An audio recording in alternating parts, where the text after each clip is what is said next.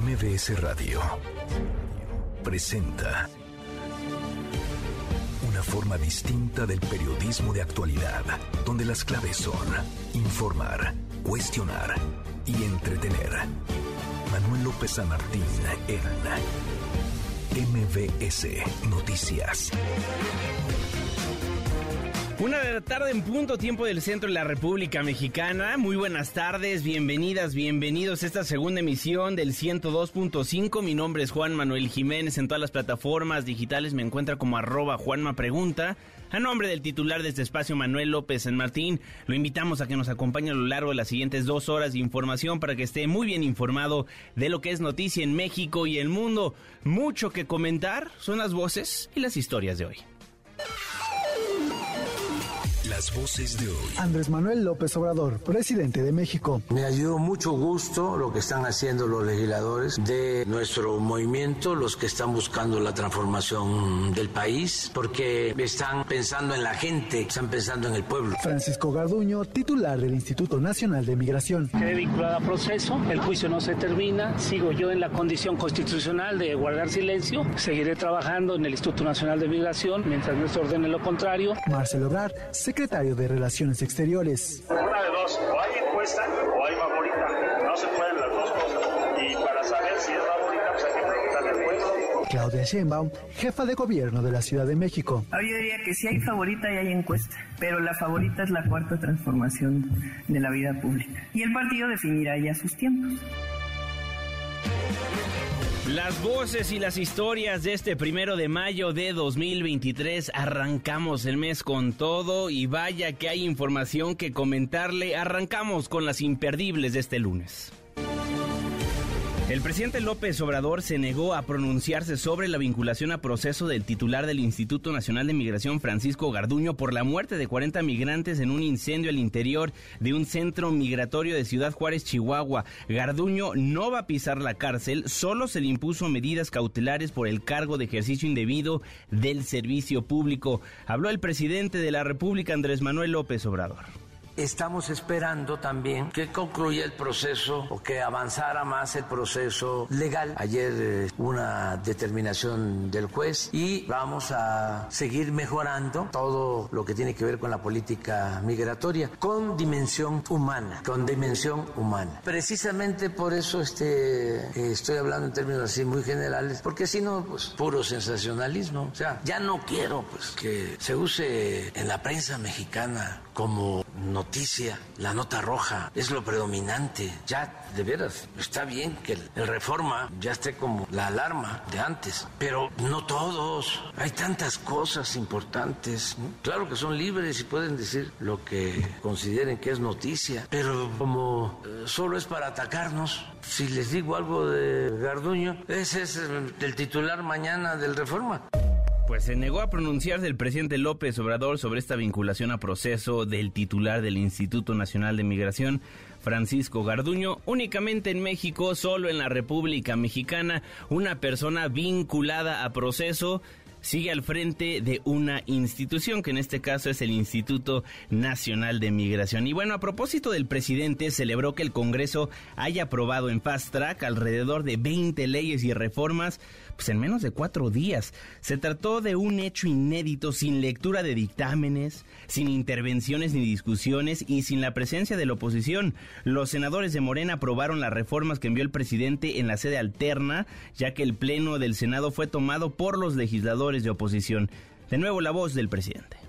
Sí, tuvimos una reunión. Me dio mucho gusto lo que están haciendo los legisladores de nuestro movimiento, los que están buscando la transformación del país, porque están pensando en la gente, están pensando en el pueblo y están unidos. Sí, pero no me hicieron caso, porque no, yo lo que quería era que dejaran ahí a los que estaban protestando más tiempo. O sea, ¿se acuerdan que yo dije aquí que se podía en la práctica parlamentaria cuando se inicia una sesión y no se cierra, no se clausura, eh, se para el reloj legislativo. Entonces me quedé con esa idea, bueno, si está parado el, re- el reloj legislativo, pues que este se queden ahí más tiempo los eh, del bloque conservador y que se aproveche para informarle a la gente, porque ya estaban con la mentira de que iba a desaparecer el CONACIT, así como cuando engañaron de que el INI no se toca.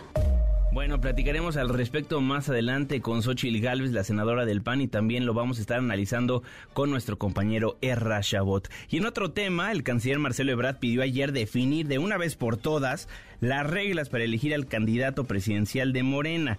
En conferencia de prensa, Ebrard afirmó que Morena debe transparentar el proceso y decidir si habrá encuesta o favorita. Esto en referencia a la jefe de gobierno, Claudia Sheinbaum. La voz del canciller. Eso de que alguien es favorito es una falta de respeto a la gente, porque a la gente hay que preguntarle, ¿no? O sea, una de dos, o o hay favorita, no se pueden las dos cosas. Y para saber si es favorita, pues hay que preguntarle al pueblo.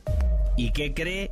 Ya hay respuesta por parte de la mandataria capitalina. La jefa de gobierno Claudia Sheinbaum afirmó que sí hay favorita, pero es la cuarta transformación. Ahora yo diría que sí hay favorita y hay encuesta, pero la favorita es la cuarta transformación de la vida pública. Y el partido definirá ya sus tiempos. Si hay favorita, dice la jefa de gobierno, se trata de la cuarta transformación. Por cierto, la agrupación de apoyo a Marcelo Ebrard en Estados Unidos, Mexicanos Construyendo, celebró el apoyo del canciller a la cuarta, a la carta, perdón, a la carta de los consejeros de Morena en el exterior, pues donde solicitan ser incluidos en la encuesta del partido para elegir al candidato presidencial. Es primero de mayo, es Día del Trabajo y en la Ciudad de México y en los distintos estados de la República Mexicana, trabajadores y sindicatos salieron a las calles del país para exigir mejores condiciones laborales. Desde las 9 de la mañana, diversos contingentes han marcado eh, la pauta en la agenda informativa ya que marcharon en la Ciudad de México, entre ellos los ex trabajadores de Notimex, Luz y Fuerza, así como trabajadores de la industria minera. El Sindicato Nacional de Trabajadores del Sistema de Transporte Colectivo Metro pidió cerrar la terminal Pantitlán de la línea 9 del metro debido a distintos problemas. A través de una carta dirigida al director del metro Guillermo Calderón, se detalla que la terminal presenta un problema estructural en el tramo elevado, el cual hace unos días fue reforzado. Además, además de los aparatos, aparatos de vías que se encuentran deteriorados. Y en Francia miles de personas salieron a las calles por el Día del Trabajo y en protesta contra la reforma a las pensiones. En las principales ciudades del país se registraron enfrentamientos, bloqueos y los trabajadores franceses se han propuesto echar abajo la reforma del presidente Manuel Macron, cueste lo que cueste. Las buenas del día de hoy, Guillermo Guerrero. ¿Cómo estás, mi querido Juanma? ¿Qué tal tu fin de semana, mi querido Juanma? Excelente, me la pasé muy bien. Un gran evento en el cual te vi, ¿eh? Muy bailador, por cierto. Otro, otro evento al que me cuelo, mi querido Juanma. Otro evento al que me cuelo gratis. Pero comiste gratis y comiste rico o no? Sí, muy rico, muy, Muy rico, rico, todo, ¿no? todo muy delicioso. Pues vamos a platicar de lo, de lo que se llenó las redes este fin de semana, que fue los videos del concierto de la Rosalía en el Zócalo. Todo TikTok, todo Twitter se llenó de toda la gente que fue ahí. Se, se vio que, que estuvo tremendo. Yo no pude ir, desgraciadamente yo no pude ir. Pero si la hubieras verdad- ido. Hubiera ido, claro. Claro. Claro, hubiera ido. Gratis. Pe- Sí. Y ver a la Rosalía, No, ¿cómo hombre, no? hubo la- toda la gente que estuvo ahí eh, desde temprano y días, eh, horas antes, ahí acampando en el Zócalo. Muy bien, muy bien. Vamos a platicar de eso y de lo que pasó el fin de semana. La victoria del Checo, que fue el gran, eh, la gran buena noticia, y una maestra ahí que se hizo viral en una escuela de Altamira, Tamaulipas. Platicaremos de eso. Y boletos, por supuesto. Muy bien, los detalles ¿Te más adelante. Gracias, Memo. Gracias. Nico Romay. Hola Juanma, ¿cómo estás? Me da muchísimo gusto saludarte. Hablaremos del triunfo de Sergio El Checo Pérez en Azerbaiyán. Importantísima victoria porque se pone a pelear con Max Verstappen en el campeonato de pilotos y también de cómo queda el repechaje para la fase final de la Liga MX. Muy bien, gracias Nicolás Romay. De eso y más estaremos platicando a lo largo de las siguientes dos horas de información. En tanto, lo invitamos a formar parte de la expresión en línea en todas las plataformas digitales. Estamos al pendiente de sus preguntas, comentarios, sugerencias, sus denuncias ciudadanas. Arroba Juanma Pregunta, arroba MBC Noticias y nuestro WhatsApp 55 16 34 5395. En esta ocasión, en Twitter le preguntamos a usted. Francisco Garduño, el comisionado del INAI, del INAI, perdón, del Instituto Nacional de Migración, fue vinculado a proceso por su presunta responsabilidad en el incendio de la estación migratoria donde recordará tristemente murieron 40 personas, pero va a seguir en el cargo. ¿Está de acuerdo? ¿Sí o no? Está muy facilita la pregunta. Su opinión sí cuenta en este noticiario. Esperamos su comentario con el hashtag segunda emisión arroba MBS Noticias. ¿Está de acuerdo de que sigue en el cargo una persona que ya fue vinculada a proceso?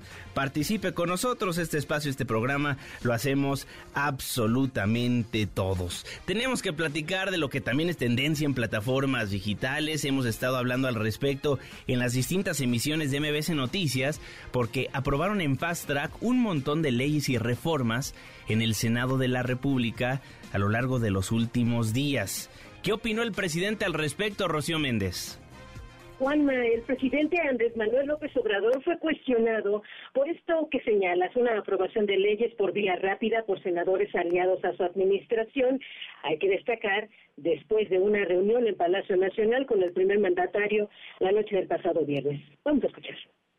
Tuvimos una reunión, me dio mucho gusto lo que están haciendo los legisladores de nuestro movimiento, porque ya estaban con la mentira de que iba a desaparecer el CONACIT, así como cuando engañaron de que el INI no se toca, que dejaran ahí la pijamada por unos 15 días, un mes. Ya me dijeron, es que no se podía, era demostrar de que todo era politiquería. Ya habían pasado por la Cámara de Diputados, porque dicen, es que en una hora aprobaron 10 leyes o 20 o 30, no sé cuántas. Bueno, primero, ¿cómo aprobaron las llamadas reformas estructurales? Con la policía en sedes alternas. No, no hicieron lo mismo, no somos iguales. Sí hay la mitad más uno, que es lo que se requiere para reformar una ley. Entonces, ¿dónde está la ilegalidad? No pasa nada. Ya si van a convertir a la Corte por entero en la gran alcahueta del bloque conservador, ya se verá, diría el corrido. Las iniciativas aprobadas son para ahorrar, insistió el presidente de la República. Escuchemos. Lo que estamos buscando pues son los ahorros. Ah, ellos dicen, es que la transparencia. ¿Cuál transparencia? ¿Qué hicieron los de la transparencia cuando saquearon al país? Nada. Ahora dicen Segalmex. No, lo de Segalmex fuimos nosotros los que presentamos la denuncia. Nada. Al contrario, ocultaban la información. Todos los que han estado ahí pertenecen al bloque conservador o son empleados de la oligarquía. Ahora estaba yo viendo que uno de los que estaban proponiendo, por el que se generó el conflicto, creo que estaba en esto de mexicanos a favor de la corrupción, ¿eh?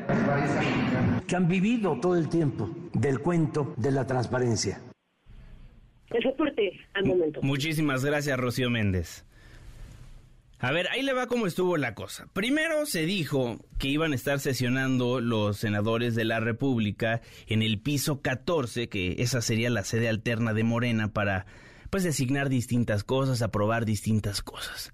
Después, rápidamente nos enteramos de que iban a sesionar en otra sede alterna, en lo que era la Cámara de Senadores allá en Chicotencatl. Llegó rápidamente Xochil Gálvez y se encadenó a uno de los lugares que se encontraban en el Pleno del Senado. Y de todas maneras eso forzó a que hicieran de las suyas algunos legisladores y aprobaron un montón de cosas. ¿Quién se encadenó? Xochil Gálvez, quien me, quien me acompaña en la línea telefónica de MBS Noticias. Xochil, un placer saludarla, senadora, ¿cómo está? Pues Manuel, qué gusto saludarte a ti y a todo el auditorio.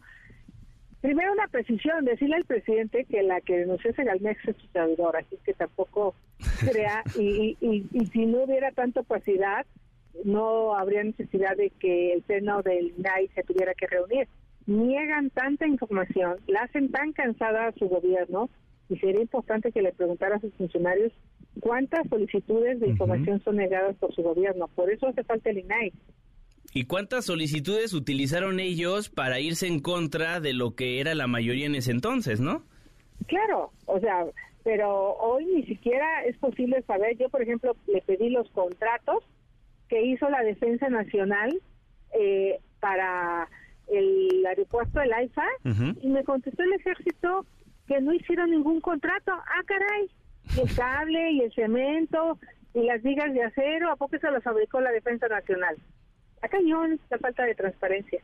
Y hablando de este, transparencia, la única que pudo presenciar lo que sucedió en el antiguo Senado de la República fue usted, se encadenó, pero de todas maneras se fueron a otro lugar los senadores de Morena.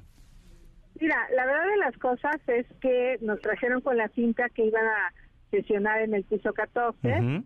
Eh, yo me la solí que eso era falso y habían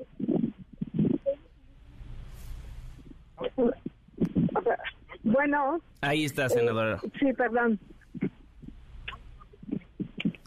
Tenemos, tenemos problemas con la senadora Xochil Gálvez, a ver si podemos restablecer la comunicación, limpiar la línea telefónica. Nos decía, ella se la solió de que no iban a estar sesionando en el piso 14 del Senado de la República, esta sede alterna de Morena para designar comisionados del INAI, para aprobar un montón de cosas, como lo habíamos dicho anteriormente, los 20 dictámenes entre reformas a leyes secundarias, a la Constitución y a la emisión de nuevas leyes que avaló el Senado de la República, pues pueden apelarse ante la Suprema Corte de Justicia de la Nación, que es lo que vamos a estar platicando más adelante con la senadora Xochil Gálvez.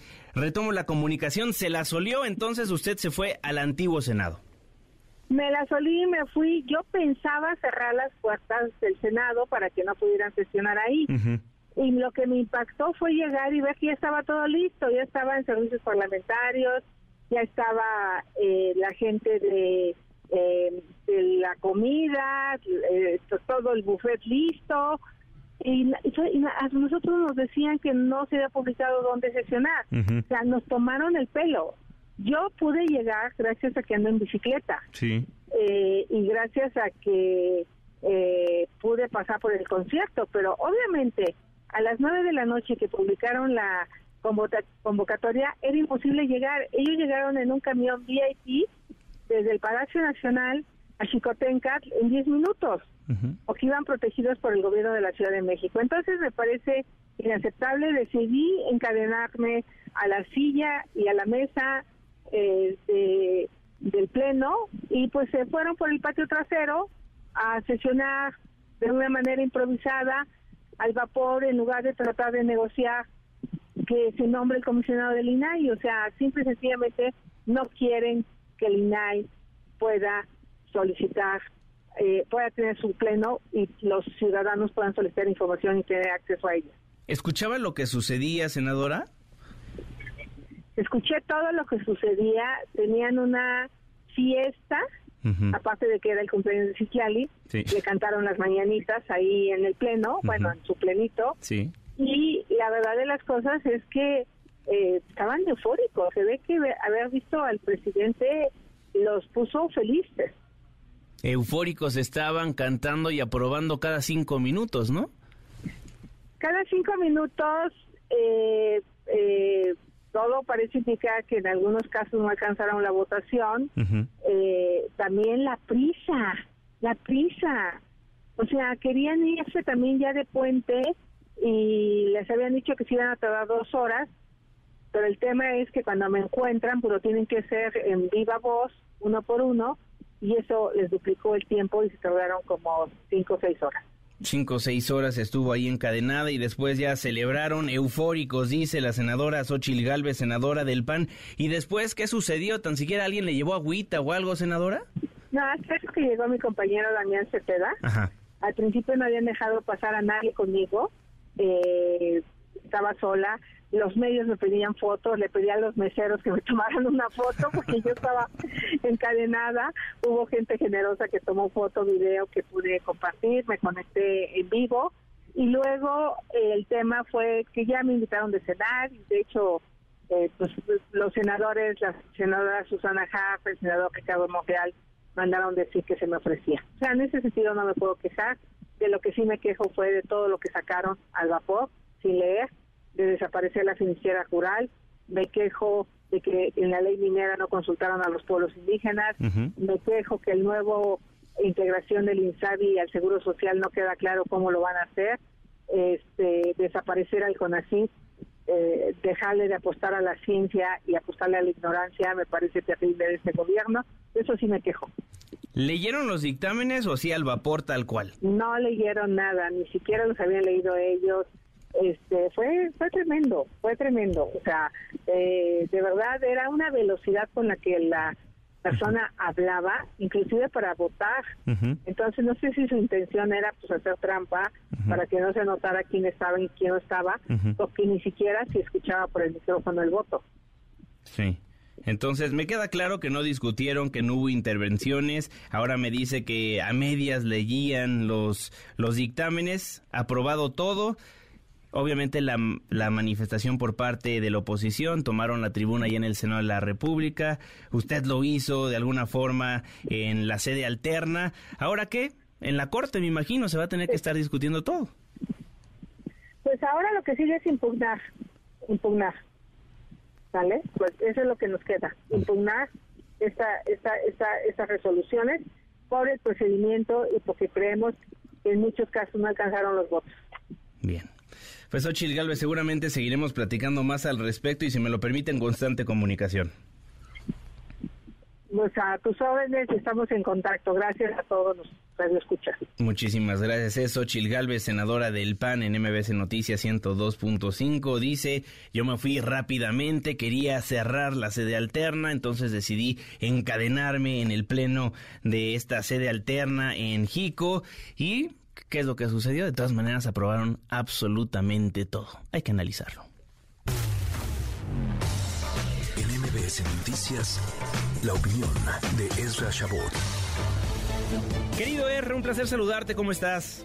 Hola Juan Manuel, ¿cómo estás? Muy buenas tardes y buenas tardes a la auditorio. Bueno, pues ahí escuchabas a Xochitl Galvez, ahí algo así como la Juan Escuti ahí de los senadores de oposición, amarrándose casi ahí al, a la silla, intentando pues, evitar lo que era inevitable. Hay que entender este proceso, creo, más allá del desaseo, porque bueno, lo que hicieron fue algo así como un circo legislativo. Vamos a ver qué pasa finalmente con la Suprema Corte en términos del procedimiento y del fondo de estas pues eh, cuestiones jurídicas que terminaron por por aprobarse eh, Juanma pero creo que el punto central de todo esto es pues la capacidad o la intención del propio presidente de la República de concentrar otra vez, de concentrar poder tanto en términos de lo legislativo, Juan Manuel, y en términos fundamentalmente del poder político para manejar la sucesión. Esta fotografía que tanto ha dado la vuelta en donde aparece ahí en Palacio Nacional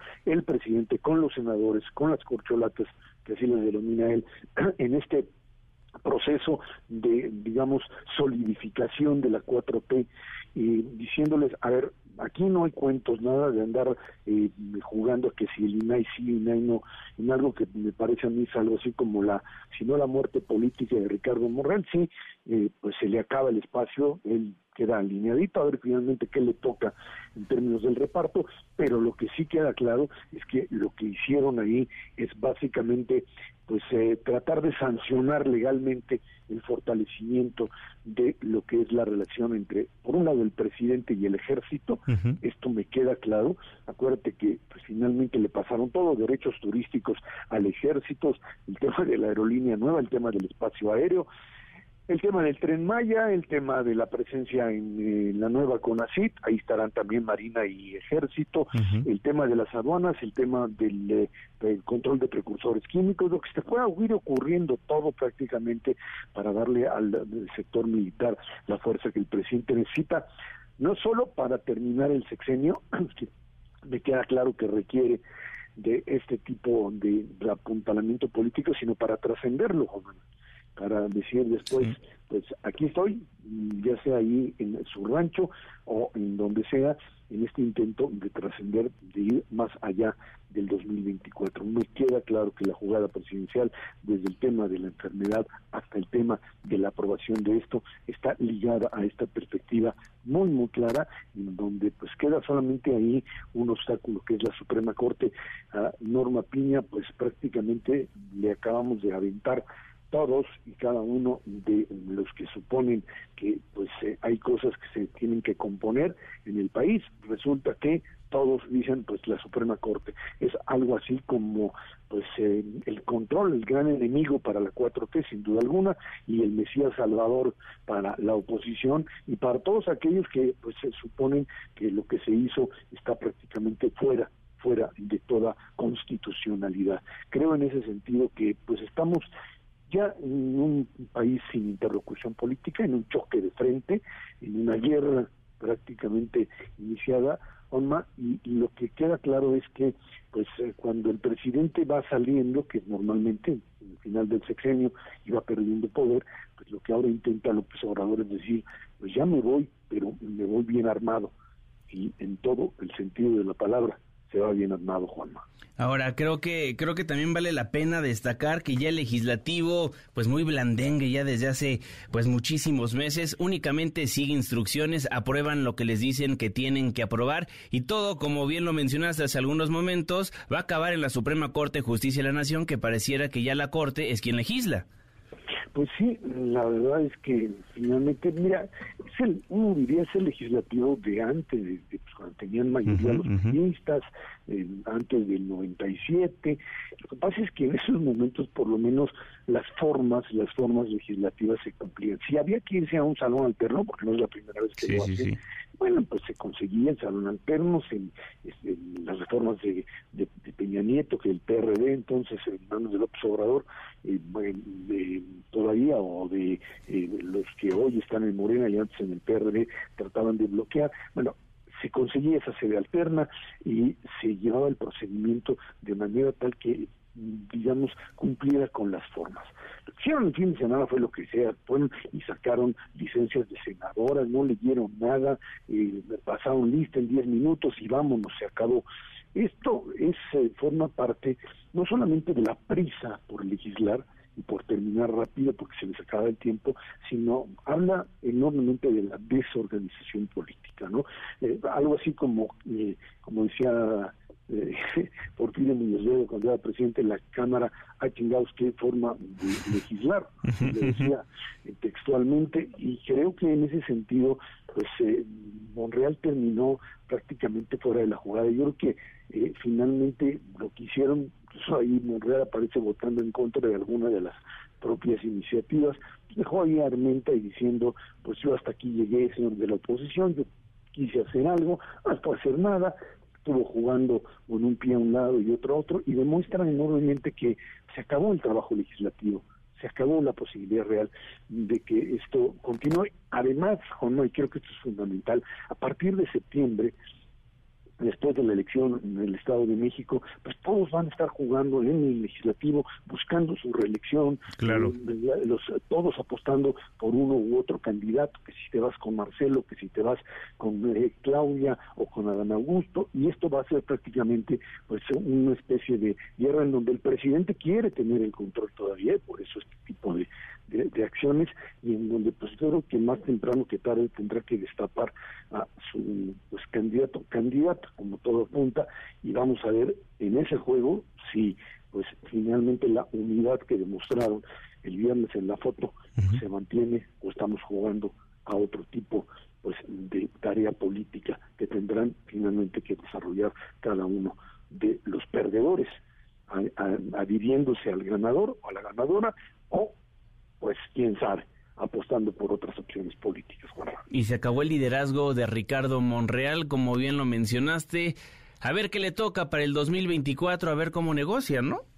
Pues sí, yo creo que pues tendrá que, en este juego, creo que es el más disminuido de todos, él estaría peleando por ahí por una candidatura a la Ciudad de México, algo que él ha dicho que no, que no, que no pelea, que no estaría interesado, pero pues en lo que le quedaría y además en algo que pues queda claro, no, no hay confianza en él ni por parte del liderazgo de Morena ni por parte del presidente y tampoco lo hay por parte de la oposición.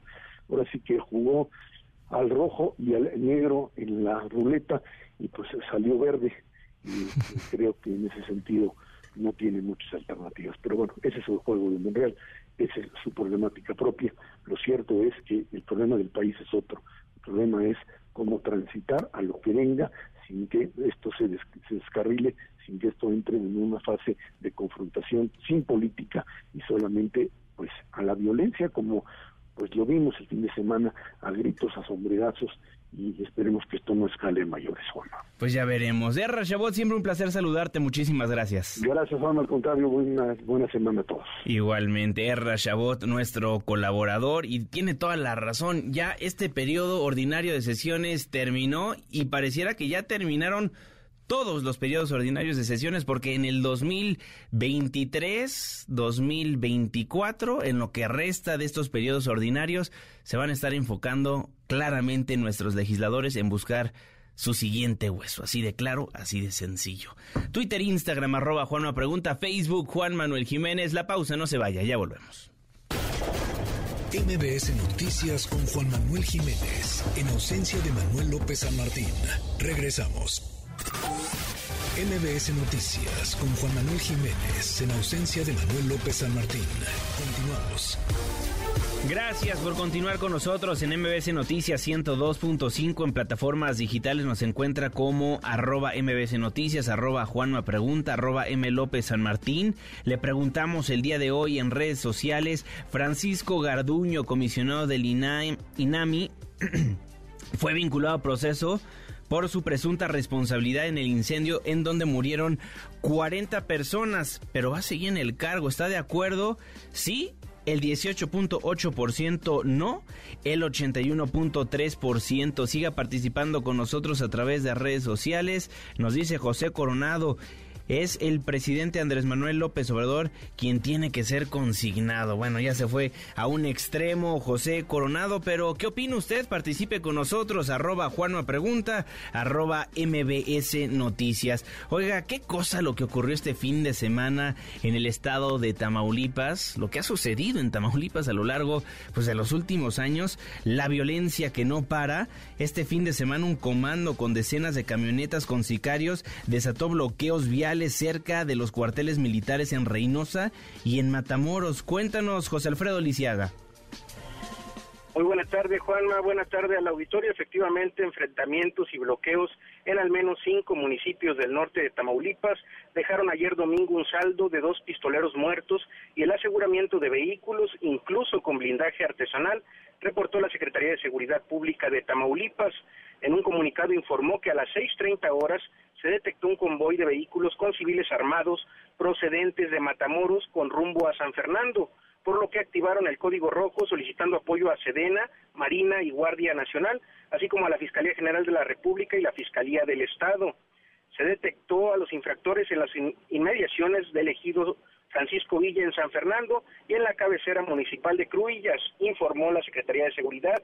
Comentarte que las fuerzas especiales de la Guardia Estatal repelieron un par de agresiones en San Fernando, falleciendo ahí dos presuntos agresores y logrando asegurar armamento, cargadores, municiones y seis vehículos. La Secretaría de Seguridad Pública agregó que simultáneamente se presentaron cuatro bloqueos en Matamoros y uno más en el acceso a Reynosa, los cuales fueron retirados posteriormente por la fuerza pública. Te comento que en la entrada al municipio de Méndez, un vehículo color negro se atravesó en la carretera y sus tripulantes efectuaron disparos con armas de fuego. El reporte de seguridad pública indica que en Cruillas se localizó una camioneta abandonada con impactos de arma de fuego. Juanma, por su parte, la comandancia de la octava zona militar informó también que elementos del octavo regimiento de caballería motorizada en Matamoros lograron el aseguramiento de seis vehículos dos con blindaje artesanal, así como armas, cargadores, cartuchos y ponchallantas. Entrevistado esta mañana en Altamira, en el sur del estado, al participar en el desfile del Día del Trabajo, el gobernador Américo Villarreal Anaya defendió el trabajo de su secretario de Seguridad Pública, el general en retiro, Sergio Chávez García. Esto fue lo que dijo. Escuchemos. Yo creo que está trabajando bien. Si en algún momento dado consideran que el advertir a la sociedad, como fue en el caso de Matamoros o en esta comisión que se activó el código rojo, es hacer mucho este, protagonismo o tener mucha difusión, mientras que no se afecte o minimicemos los riesgos de la población civil, lo seguiremos haciendo. Desde Tamaulipas. Muchísimas gracias, José Alfredo Lisiaga. Fuerte abrazo. Un fuerte abrazo. en la línea telefónica de MBS Noticias, Ricardo Ravelo, experto en temas de seguridad y narcotráfico. Querido Ricardo, ¿cómo estás? ¿Qué tal? Buenas tardes, a la orden. Oye, dice el gobernador de Tamaulipas, Américo Villarreal, que el secretario de Seguridad está haciendo un buen trabajo. ¿Podemos decir eso? No, al contrario, yo creo que eh, lo que Tamaulipas está enfrentando es una situación verdaderamente caótica, es un estado que bien podría considerarse ya como de excepción, como en su momento también lo, lo mencionamos con respecto a Ciudad Juárez y ahora también con Zacatecas. Son ciudades que no tienen gobernabilidad eh, precisamente por la violencia del crimen organizado y porque aquí pues Tamaulipas es el mejor ejemplo de lo que es la política fallida del gobierno federal. Eh, como no se aplica la ley, como no hay, no hay una estrategia particularmente enfocada a las zonas fronterizas donde está la guerra eh, cruenta entre grupos criminales, pues bueno, se presentan estos este, brotes de violencia que lamentablemente pues este, ponen en, en riesgo a la población y generan terror y mucha zozobra. Ahora, Ricardo, ¿Quién, ¿Qué está fallando? Sé que la pregunta es extremadamente compleja porque si le preguntas a un gobernador de oposición, dice es la estrategia a nivel federal, no me están dando los elementos que solicito, pero le preguntas a gobernadores de la cuarta transformación y dicen como el gobernador de Tamaulipas que el Estado está en calma. Entonces, pues, ¿quién es el culpable de lo que está sucediendo? Mira, se echan la bola unos y otros. El presidente no reconoce absolutamente nada, lo que ya me pues raya en un cinismo verdaderamente terrible frente a la sociedad, que estamos viendo todos los días violencia, sangre, ríos de sangre en el país. ¿Qué está fallando? Es una pregunta que pues es muy amplia, pero te podría responder, está fallando eh, la estrategia de seguridad, este, porque sí hay una estrategia de seguridad mal aplicada, pero existe este, bastante, eh, digamos, eh, trastocada porque le faltan muchísimos elementos. Es decir, el, el, hecho de tener a todo el ejército o a buena parte del ejército en las calles en tareas de seguridad, pues es insuficiente porque no tienen permiso para actuar, este, para llevar a cabo sus operaciones de detención y de persecución de grupos criminales de tal manera que, bueno, esa parte está fallando. Por otro lado, hay demasiada corrupción institucional. Es decir, eh, no, no, hoy la delincuencia organizada no solamente es el cártel del noreste, el cártel del Golfo, Sinaloa o cualquier otro, no. La delincuencia organizada también está en la estructura de gobierno, está en las fiscalías, está en las secretarías generales de gobierno, está en los propios gobernadores, es decir, la delincuencia organizada ya es el poder institucional también. Y si no lo vemos de manera integral, pues nada más eh, estamos observando violencia, violencia y una autoridad que no actúa o no tiene capacidad de reacción es por, porque la, se lo impiden dos razones. O está implicada con la delincuencia organizada o, es totalmente, o está totalmente maniatada por el crimen yo creo que en muchos estados ambos aspectos se están presentando. Ahora, hay una estrategia claramente de seguridad por parte del gobierno federal. ¿En papel tan siquiera está bien la estrategia y luego al momento de ejecutar no se hace como lo planeado? Mira, lo que pasa es que la, la estrategia de origen eh, es, es, una estrategia mal planeada. Bien. Es decir, no podemos partir de un eje, no hacer nada. O sea, no hacer nada es peor que hacer algo. Eh, no actuar, pues eh, me parece que es terrible porque dejamos a la sociedad en total indefensión, vulnerabilidad. Eso de abrazos y no balazos me parece una tomadura de pelo para el pueblo, porque pues no, no está dando resultados a cinco años de distancia. ¿Qué ha pasado? Mira, podemos entrar en, muchos recovecos de esto, pero te podría decir eh, algo que pues lo comentan incluso los propios morenistas. Para que López Obrador llegara al poder, tuvo que pactar con todos, políticos priistas, panistas, con toda la cúpula de los partidos, con grupos empresariales. Y yo pregunté a muchos morenistas relevantes, oye, y también pactaron con el crimen organizado. Dice, también se pactó con el crimen organizado. De otra manera, López Obrador no hubiera llegado al poder. ¿Por qué la política de abrazos y no balazos? Porque es una manera de pagarle facturas al crimen. Es decir, pues te pago con impunidad. Entonces, el desastre del país corresponde precisamente a toda esta eh, gama de compromisos que hizo López Obrador para llegar a la presidencia de la República y que hoy está pagando pues con impunidad. Son las facturas del sexenio. Y yo creo que, bueno, este sexenio va a terminar sin eh, resolver el problema de la violencia, aunque se haya comprometido a ello. Y esta estrategia de balazos, más bien abrazos, no balazos, pues también ha debilitado a las Fuerzas Armadas. Por supuesto, porque están impotentes, están impotentes porque, bueno, tienen presencia, es una multiplicada presencia militar en el país, pero no pueden disparar ni al aire. No hay órdenes, aunque a veces se les han ido balazos a los de la Guardia Nacional, pero ya ha habido consecuencias de violaciones a derechos humanos. Pero el ejército no está implementando una estrategia eh, digamos, ya no como la, la mal implementada con Calderón, pero una estrategia inteligente, una estrategia, pues es que hay que aplicar la ley.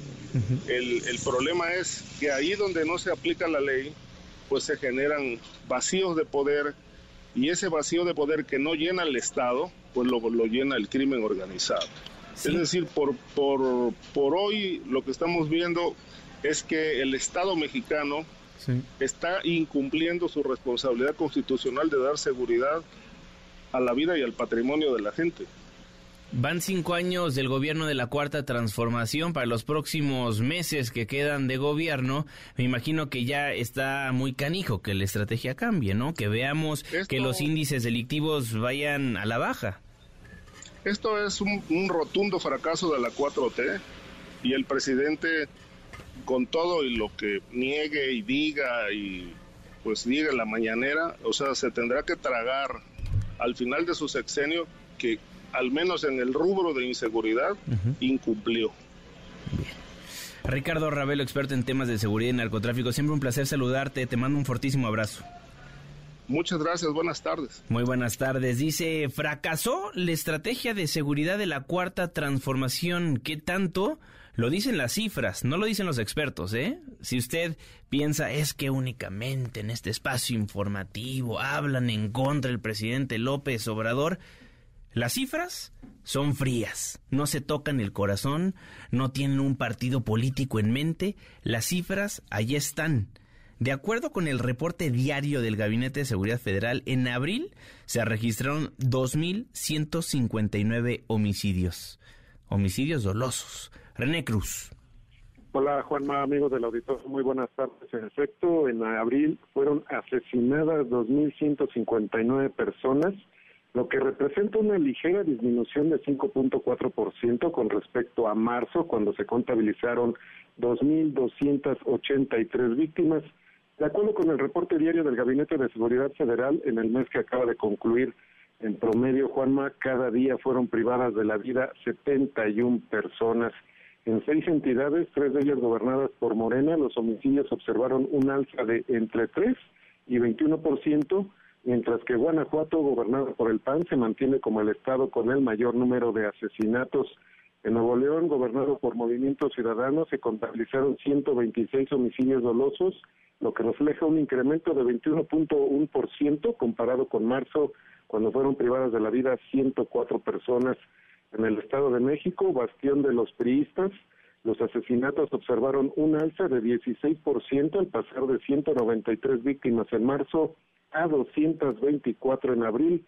En Baja California, gobernada por Morena, se registraron 148 homicidios dolosos, lo que representa un aumento de 9.6% comparado con marzo, cuando sumaron 135 casos. En Jalisco, encabezado por Movimiento Ciudadano, fueron privadas de la vida 125 personas, ocho más con respecto a marzo, es decir, un incremento de 6.8%, mientras que en Zacatecas, gobernado por Morena, el alza fue de 3.9% al pasar de 101 víctimas en marzo a 105 en abril, mientras que en Michoacán es también gobernado por Morena, se contabilizaron 151 asesinatos, lo que representa un aumento de 3.4% comparado con marzo, cuando sumaron 136 víctimas. Otras entidades que concentraron el mayor número de homicidios en abril son Guanajuato con 233, Guerrero 112, Chihuahua 94, Sonora 79, la Ciudad de México 53 y Tamaulipas 35. Juanma, el reporte que tengo. Gracias René, muy buena tarde. Muy buenas tardes. ¿Sabe qué me hierve la sangre? que luego los políticos, los servidores públicos utilizan estas cifras a su favor. Por ejemplo, nos decía René Cruz, a comparación con el mes anterior, bajaron los homicidios dolosos un 5%. Y eso en algunos estados lo van a estar celebrando y dicen, es que durante el mes pasado mataron a menos personas, de 400 mataron a 395 y lo celebran. El cinismo de nuestros servidores públicos. Por ejemplo, me recordaba nuestro productor, Eric Alcántara, que en la conferencia del gobernador de Tamaulipas, aparte de decir que está haciendo un buen trabajo, el secretario de Seguridad dice, el Estado está en calma. Pues ¿qué entidad gobierna? ¿En qué entidad vive el gobernador? Y si piensan que le estamos tirando a los de la Cuarta Transformación, por ejemplo, aquí en la Ciudad de México, que también gobierna la Cuarta Transformación, es muy distinto el discurso, por ejemplo, del secretario de Seguridad Omar García Harfush, quien dice, sí, hemos bajado los índices delictivos, pero no es donde queremos llegar, vamos a seguir con operativos, vamos a continuar haciendo esto, vamos a continuar haciendo el otro. Y luego tienes otros estados, otros secretarios de seguridad, que muy cruzados de brazos, con unos pantalones extremadamente bien puestos, dicen, no, aquí todas las cosas van bien. ¿Qué no leyeron lo que sucedió hace tres días cuando evitamos el asalto a un comercio? Y así se lavan las manos, se curan en salud. ¿Se siente segura, seguro en el estado donde vive? Platica con nosotros a través de redes sociales, arroba Juan me pregunta, arroba M López San Martín, arroba MBS Noticias, dice el INEGI, seis de cada diez se sienten inseguros al momento de salir de casa. ¿Usted? ¿Qué opina? En todas las plataformas digitales los leemos con el gusto de todos los días. La pausa, no se vaya. Al volver, ¿cómo está la economía en México? Lo ponemos sobre la mesa. MBS Noticias con Juan Manuel Jiménez, en ausencia de Manuel López San Martín. Regresamos. MBS Noticias con Juan Manuel Jiménez, en ausencia de Manuel López San Martín. Continuamos. Los numeritos del día. Citlali es un placer saludarte. ¿Cómo estás? ¿Qué tal, Juanma? Buenas tardes a ti, buenas tardes también a nuestros amigos del auditorio. Te comento que en este momento pierden en Wall Street los principales indicadores. El Dow Jones Industrial registra una baja de 0.06%. El Nasdaq también muestra un decremento de 0.54%. Y bueno, en México no hay operaciones financieras. Sin embargo, nuestros amigos del auditorio que quieran hacer alguna operación bancaria, una transacción, lo pueden hacer a través de la red de cajeros automáticos que están ubicados en la República Mexicana o también a través de banca por teléfono o banca por internet. Por lo pronto te comento que el dólar en el aeropuerto internacional de la Ciudad de México se compra en promedio en 18 pesos, el euro se adquiere en promedio en 19 pesos con 30 centavos en la terminal aérea. Finalmente te comento que el precio de la gasolina en la República Mexicana se ubica en promedio en 22 pesos con 4 centavos. Esto es para la Magna, mientras que la Premium en promedio en el país se compra en 24 pesos con 15 centavos. En la Ciudad de México el precio promedio para la regular o Magna es de 22 pesos con 27 centavos, mientras que la Premium en promedio se compra en 24 pesos con 75 centavos. El precio de la criptomoneda más conocida, el Bitcoin, es de 509.830 pesos por cada criptomoneda. Juan es mi reporte. Buenas tardes. Muy buenas tardes, Itlali Sainz. Vámonos rápidamente con Rocío Méndez. Se espera una crisis económica en la República Mexicana. Tocó el tema el presidente López Obrador. Rocío Méndez, ¿cómo estás? Rocío. En principio, el presidente López Obrador. ¿Qué tal, Juanma? Buenas tardes. Buenas tardes, En principio, ¿qué tal, Juanma? Muy buenas tardes.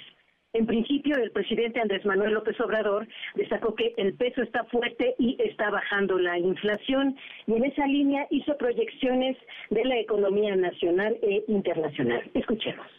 No estamos avisorando ninguna crisis económica o financiera este año ni el otro se descarta que se pueda presentar una crisis como las que han habido en los cambios de gobierno, por ejemplo la de Salinas Cerillo. Tenemos una economía fuerte, vamos a continuar con nuestra disciplina económica, financiera. No descartamos que sí puede haber una crisis económica financiera externa que pueda impactarnos, pero de acuerdo a nuestras proyecciones, esa crisis económica financiera podría darse a partir de del 2025. Toco madera. Externa. ¿Y por qué sería hasta el 25? Porque están de por medio las elecciones en Estados Unidos. Y es muy difícil que se dé una crisis económica financiera antes de las elecciones. En Estados Unidos van a aguantar todo. Pasando las elecciones ya es otro asunto. Gane quien gane. Sí nos afectaría por la integración económica.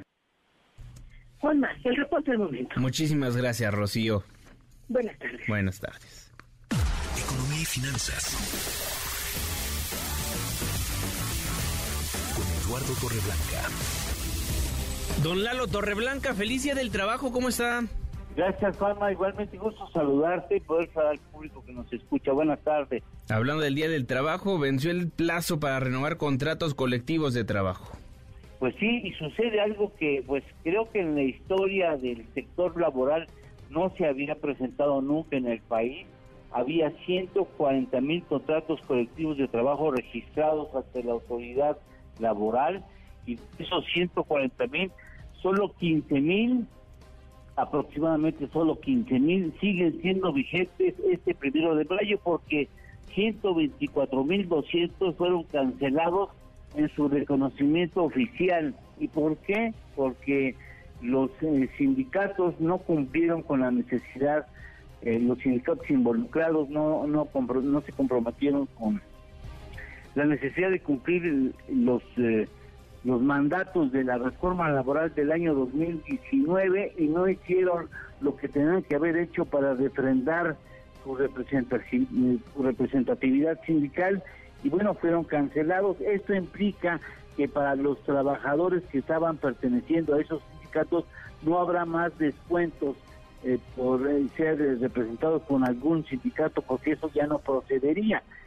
tendrán quizá algunos, supongo, que trabajar muy fuerte a marchas forzadas para reconocer ante la autoridad que efectivamente son legítimos sindicatos y que hay un interés de los trabajadores a que los representen. Mientras tanto, pues, este gobierno mantiene su compromiso de incrementar el poder de compra del salario mínimo y en este primero de mayo se le tiene que reconocer que el salario mínimo ha aumentado un 90% en el país, eh, algo que tampoco había sucedido en ninguna otra administración federal y ha aumentado 187% en el caso de la zona fronteriza.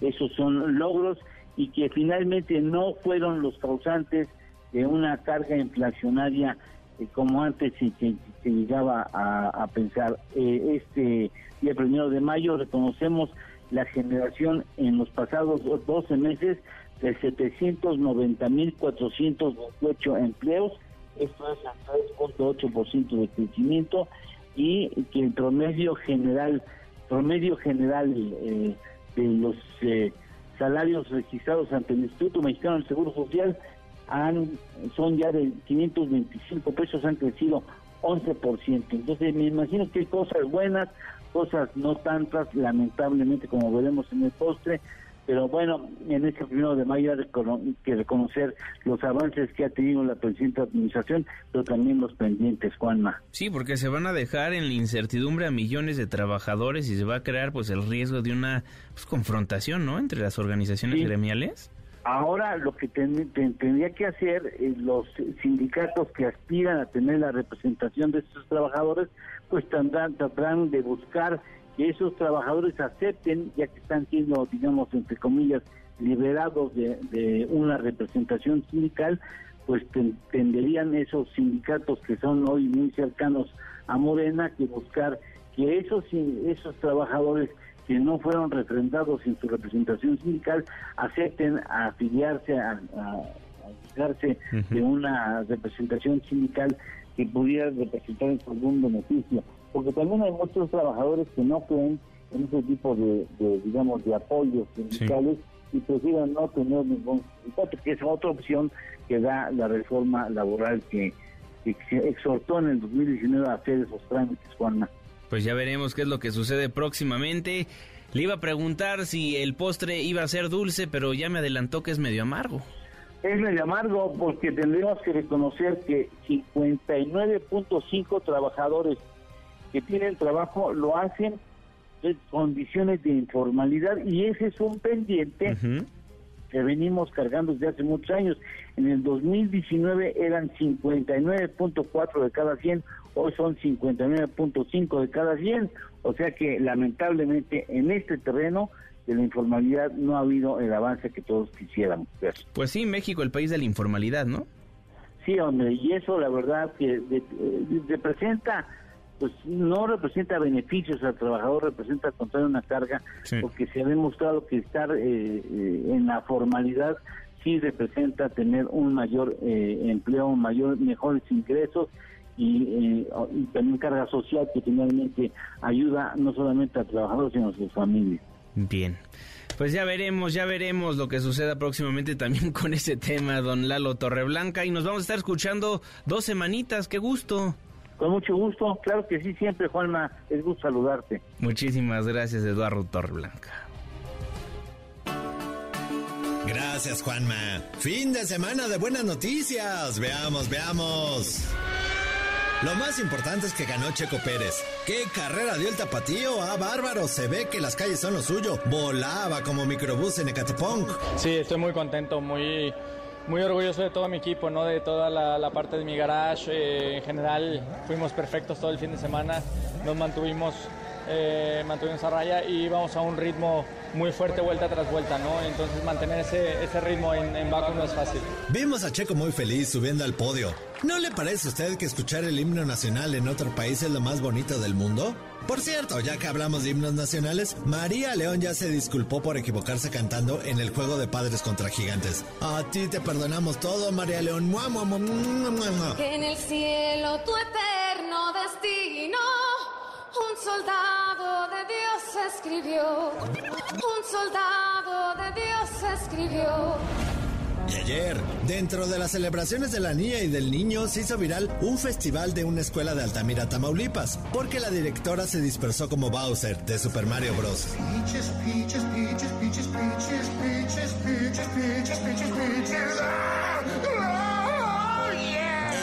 interpretó la hermosa melodía de Pitches con tanto sentimiento que nos hizo llorar a todos. Ah, señora directora, la queremos. Princess Peach at the end of the line. I'll make you mine. Y para acabar, Rosalía la rompió en el Zócalo. Qué manera de apapachar a los mexicanos. La ciudad es preciosa y muchas gracias. Muchas gracias de corazón. Estoy feliz de, de cantaros, de estar aquí.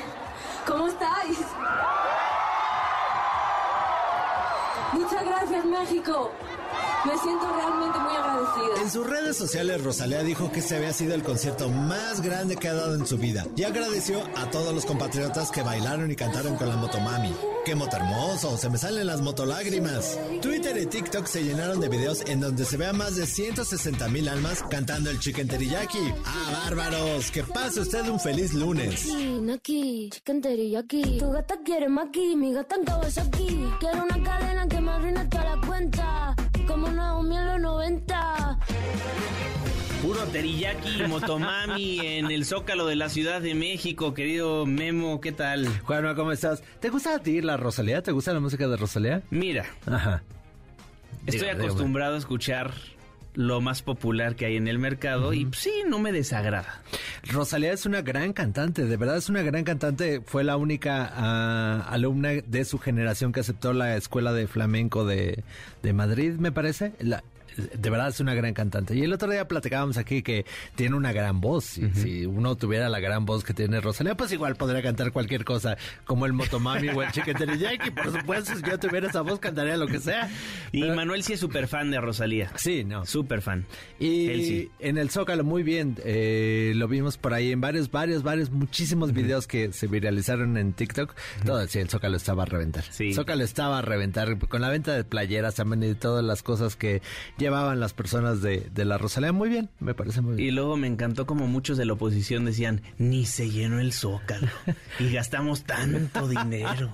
Sí, pero bárbaros. se extrañan esos, también esos eh, conciertos, no sé, me acuerdo de, de Justin Bieber, que yo andaba por ahí en el Zócalo, de Ajá. Paul McCartney, de, de los Pixies, un montón de conciertos ahí en el Zócalo, sí. Pero Sí. ya, ya veremos, ya veremos. Vienen más, ¿eh?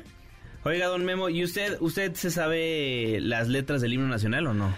Ay, mi querida, mi querida. María León, que le falló ahí. Pobre. Oh, pobrecilla, el, el himno nacional se puso muy nerviosa. También ya dijo en sus redes sociales que perdón, que perdonen de todo corazón. Pero el- la semana pasada estaba por aquí María León y a ella le perdonamos todo. Ya. le perdonamos todo, mi querida, mi querida Juan Manuel. Le perdonamos a nuestra querida María León. Sí, le pasa a todos. A ver, muy sangrones los que dicen, ay, ¿cómo es posible que no se lo sabe? Bueno, pues sí, pues es un oso, pues ya, ahí Sí, quedó, ya, ¿no? y ella dice que le estudió muchísimo, por supuesto. No, no, Bueno, no ¿y pueden quién llegar a sabe? Sí. Ahí quién sabe. Pero no le enseñan. Pues los nervios los nervios brutales. traicionan.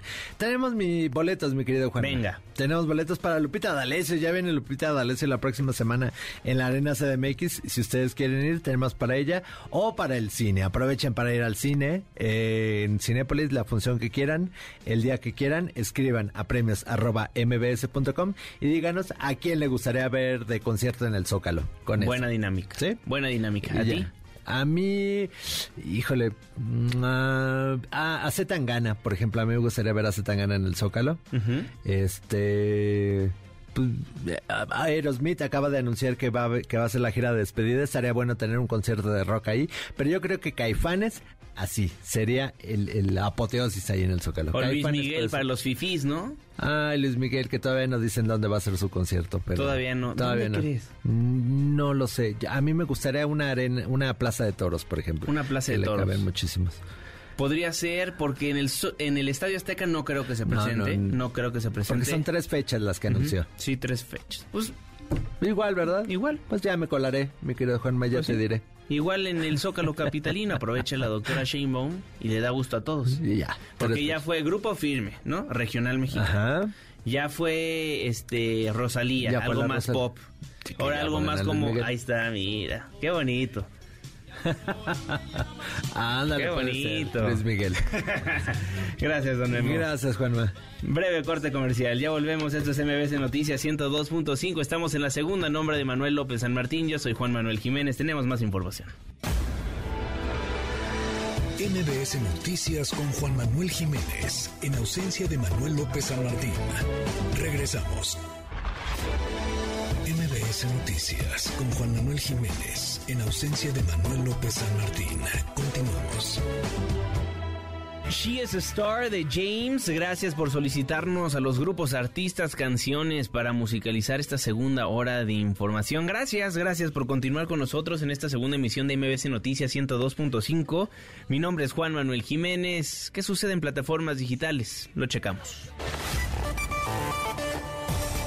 Caemos en las redes. Se mueve el hashtag Francisco Garduño, ya que el titular del Instituto Nacional de Migración fue vinculado a proceso por la muerte de 40 migrantes en Ciudad Juárez. El presidente evitó hablar del tema. Precisamente por eso estoy hablando en términos así muy generales, porque si no, pues puro sensacionalismo. O sea, ya no quiero se use en la prensa mexicana como noticia la nota roja, es lo predominante. Ya, de veras, está bien que el, este, el reforma ya esté como la alarma de antes, pero no todos. Hay tantas cosas importantes. Claro que son libres y pueden decir lo que se consideren que es noticia, pero como eh, solo es para atacarnos, si les digo algo de Garduño, ese es el, titular mañana del Reforma. Protegió a Garduño, Hashtag Día del Trabajo, hashtag Día Internacional del Trabajo, ya que el mandatario López Obrador dio unas palabras con motivo de esta fecha conmemorativa. Hoy, en esta fecha histórica que se conmemora el Día del Trabajo, es eh, un homenaje que se hace desde hace muchos años en honor a los mártires de Chicago, trabajadores que en su lucha demandaban jornadas laborales de ocho horas, esto en 1886. Lo que da a conocer el presidente López Obrador por este primero de mayo, Día Internacional de los Trabajadores. Por eso hay distintas movilizaciones en las calles de la República Mexicana. Por eso también se mueve el hashtag marcha. Hay organizaciones sindicales que han conmemorado este Día del Trabajo con concentraciones en la Ciudad de México en demanda de mejores condiciones laborales y que haya pleno respeto a sus derechos. Más adelante nos comunicamos con nuestro compañero Alberto Zamora porque vaya que hay caos vial pese pese a que hoy es un día de asueto y por ende no muchas personas han ido a trabajar o han acudido a las escuelas. Alberto Zamora. ¿Qué tal, Juanma? Muy buenas tardes. Nos encontramos justamente afuera del Palacio Nacional, a donde eh, pues llegó esta movilización que partió de la Comuna del Ángel la independencia de integrantes de la Coordinadora Nacional de Trabajadores de la Educación. Hubo eh, pues algunos momentos de tensión porque un grupo de profesores pues llegó hasta uno de los accesos eh, sobre la calle de Moneda para tratar de ingresar, eh, bueno, por lo, menos, para entregar un, documento que tenían pues pensado entregar a las autoridades, un pliego petitorio y esto pues generó un momento de tensión, hubo unos, fricciones ahí con los elementos de la policía, trataron de, pues, de impedir que se pudiera llevar a cabo esta reunión que se está llevando a cabo al interior del Palacio Nacional, pero finalmente pues los policías simplemente encapsularon a este grupo y salieron de ese lugar, ya se encuentra justamente sobre la Plaza de la Constitución donde se encuentran en este momento, pero las cosas pues están tranquilas, de hecho estamos observando a unos eh, policías que están eh, pues, reforzando con alambre las vallas que se encuentran en los costados del Palacio Nacional, pues para evitar que los profesores que todavía se encuentran aquí en este lugar pues hagan algún algún desorden o traten de ingresar o sí tratar de ingresar sobre todo a los accesos de, la, del Palacio Nacional. Así las cosas, eh, mencionarte que por la mañana se desarrolló una pues una concentración aquí también en el Zócalo de la Ciudad de México, donde estuvieron presentes diversos eh, contingentes, eh, sindicatos, por ejemplo, el sindicato de los trabajadores mineros, también eh, de Asociación Sindical de Pilotos Aviadores y otras organizaciones que estuvieron presentes en este lugar. También se desarrolló otra movilización que estuvo, una concentración, mejor dicho, que estuvo en lo que, en lo que es el Monumento de la Revolución. Ahí eh, fue encabezado por eh, el dirigente del Sindicato Mexicano de Electricistas, Martín Esparza, en donde pues la, la tónica central de estas movilizaciones ha sido, Juanma, el hecho, esta demanda de que haya unidad al interior de los sindicatos para poder de esta manera pues eh, enfrentar las series, eh, con los, conflictos que están presentando distintas organizaciones sindicales en distintos puntos del país.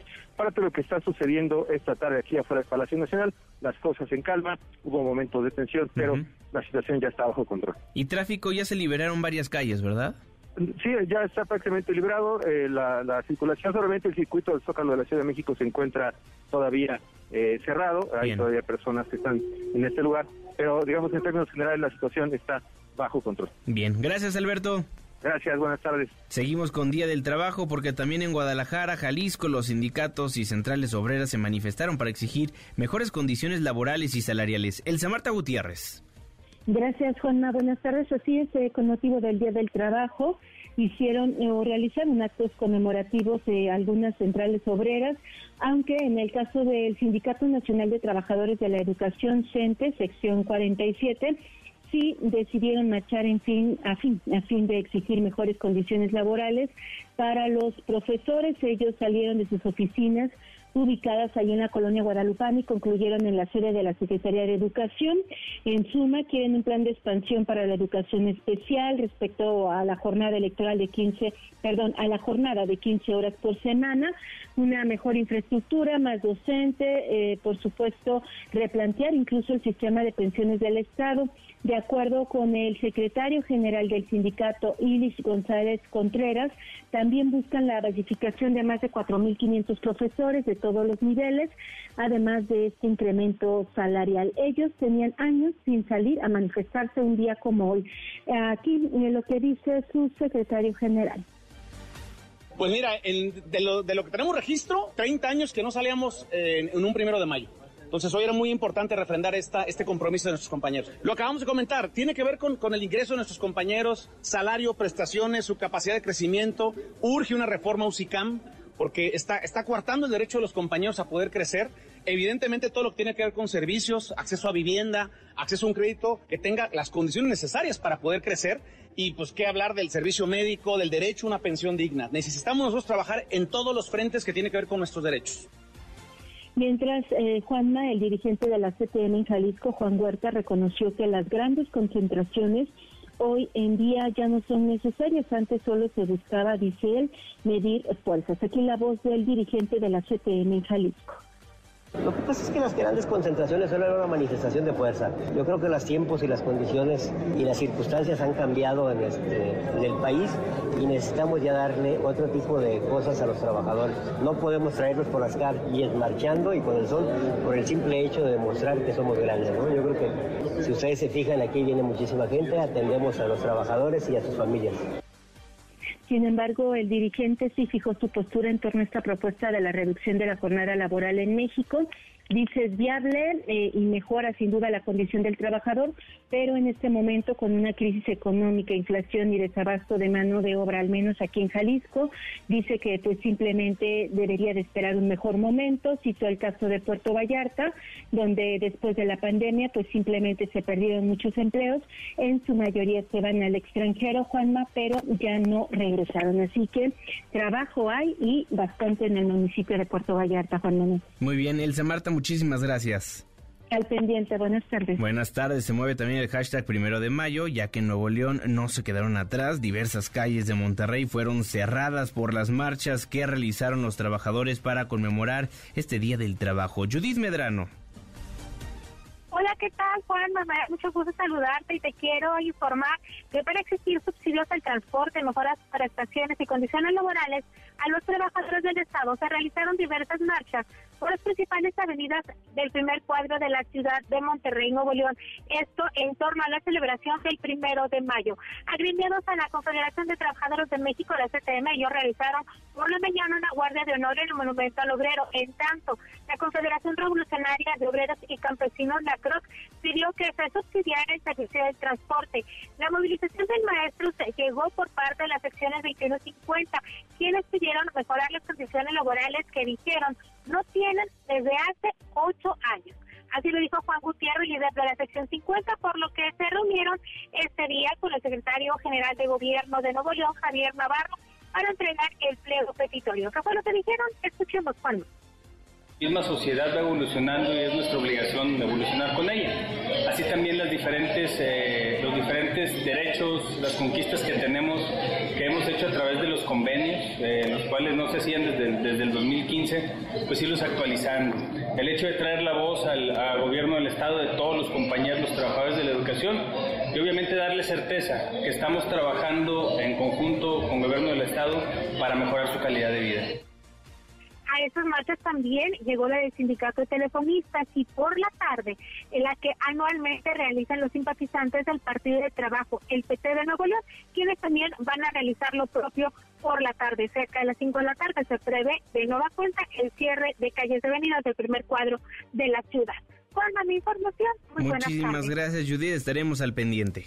Un abrazo para ti grande. Abrazo de vuelta. Hashtag Yarrington. Lo consiguió Tomás Yarrington, el exgobernador de Tamaulipas. Logra un amparo para el efecto de, para efecto de que la Fiscalía General de la República determine si va a ejercer o no la acción penal en su contra por los delitos en contra de la salud, delitos contra la salud y lavado de dinero. También se mueve el hashtag mexicana de aviación, ya que el presidente López Obrador anunció esta mañana que la nueva aerolínea se pondrá en marcha este año tras ser aprobada por el Congreso. La voz del mandatario.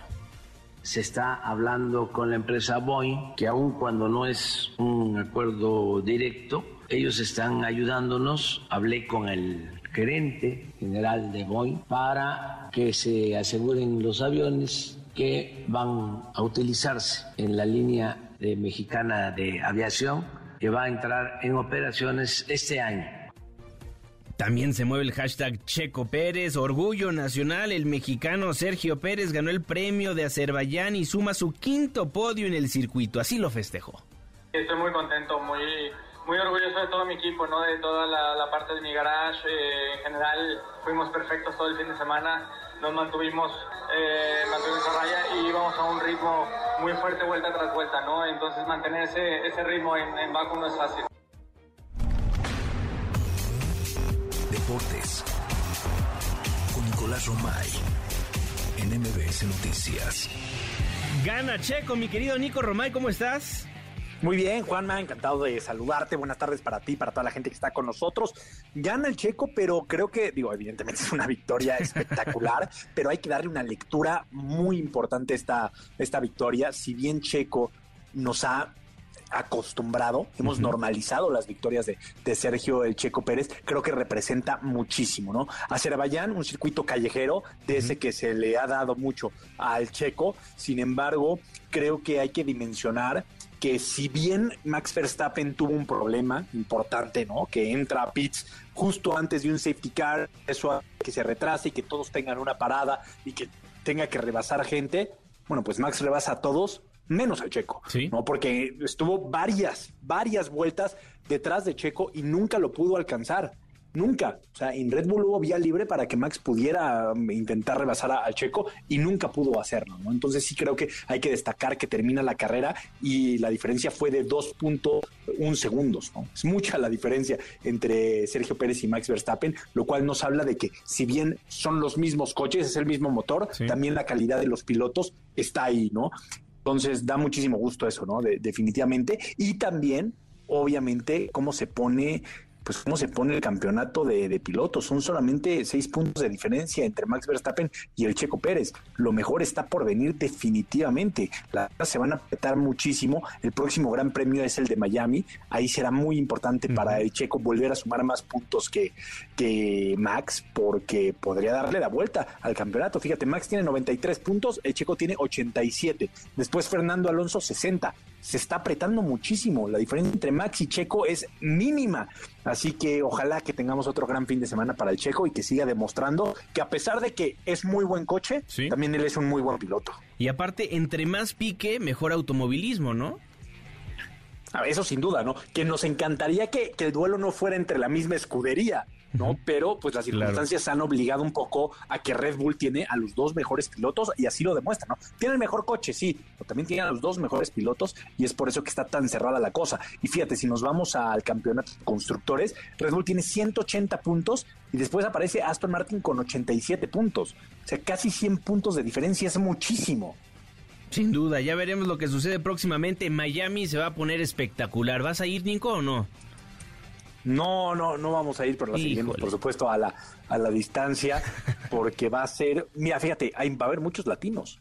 Y eso siempre le va a ayudar al Checo, ¿no? sentir ese apoyo y sobre todo con esta rivalidad y con todo lo que ha pasado, pues va a ser muy importante tener ese, ese apoyo. Pero bueno, eh, por otro lado, querido Juanma, hay que hablar también del fútbol mexicano y del repechaje, porque está listo ya el repechaje del fútbol eh, mexicano. Seguimos a la espera de, horarios oficiales, pero pues ya están los cuatro equipos que califican directo a la, a la fase final que es Monterrey, América, Chivas y Toluca. Esos equipos ya están en la fase final y los otros duelos que pues llaman la, la atención, Pachuca contra Santos, buen partido también evidentemente, León contra Atlético San Luis, de los partidos que, pues, que llaman la atención, Atlas contra Cruz Azul, también un muy buen eh, duelo en, en repechaje, viendo y esperando a ver si, si Cruz Azul puede pues, por ahí levantar la, la mano y, hacer, y hacer algo diferente, ¿no? Porque con Cruz Azul la expectativa,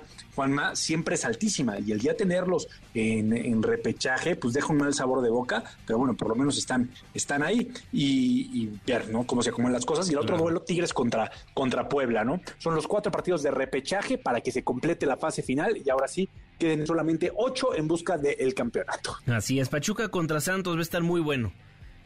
Va a ser buen partido, va a ser buen partido de, fútbol y sobre todo por el formato, ¿no? Que se puede criticar mucho, Juanma, pero son 90 minutos y el que gana avanza. Eso le da un toque y un plus al, formato, ¿no? Definitivamente. Y bueno, el tema también de la eliminación de Pumas. Pumas que quedó fuera. Parecía que tenía eh, herramientas, parecía que tenía argumentos eh, Pumas para meterse a la fase final y pues la derrota contra Monterrey este fin de semana hace que eh, Pumas no pueda clasificar. Así es. Nico Romay, muchísimas gracias. Te escuchamos a las 3. Gracias, Juanma. Los esperamos. 3 de la tarde, Claro Sports por MBS Radio, para platicar de todo esto y más. Eso es todo. Fuerte abrazo, Nicolás Romay. Eso sucede en México, pero ¿qué sucede en el mundo? Le damos una vuelta al planeta de la mano de mi tocayo, Manuel Marín. Internacional. Trabajadores y sindicatos franceses no se dan por vencidos y buscan derogar cueste lo que cueste. La reforma a las pensiones del presidente Emmanuel Macron. Miles de personas salieron a las calles de todo el país en repudio contra dicha reforma, que aumentó de 62 a 74 años, la edad para jubilarse. Y aunque dicha reforma ya fue aprobada el mes pasado, los franceses no han dejado de manifestarse. Es la voz de Laurent Berger, secretario general de sindicatos. Tenemos cifras de movilización que son históricas para un primero de mayo. Es una señal sobre la cuestión social, no sobre la cuestión política como en 2002. Es una señal de que el resentimiento y la cólera no disminuyen.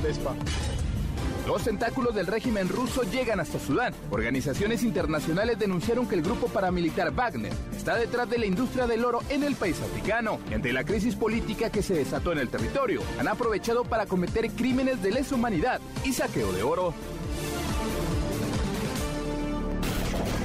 MBS Noticias con Juan Manuel Jiménez, en ausencia de Manuel López San Martín. Regresamos.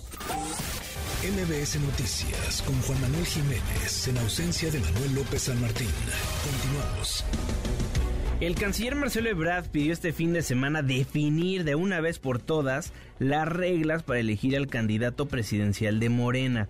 En conferencia de prensa desde Veracruz, donde estuvo este fin de semana promoviendo su proyecto, el canciller afirmó que Morena debe transparentar el proceso y decidir si habrá encuesta o favorita. Esto pues en referencia a la jefe de gobierno Claudia Sheinbaum, la voz del canciller.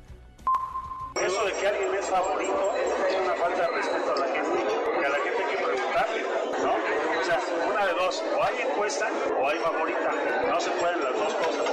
Y para saber si es favorita, pues hay que preguntarle al pueblo.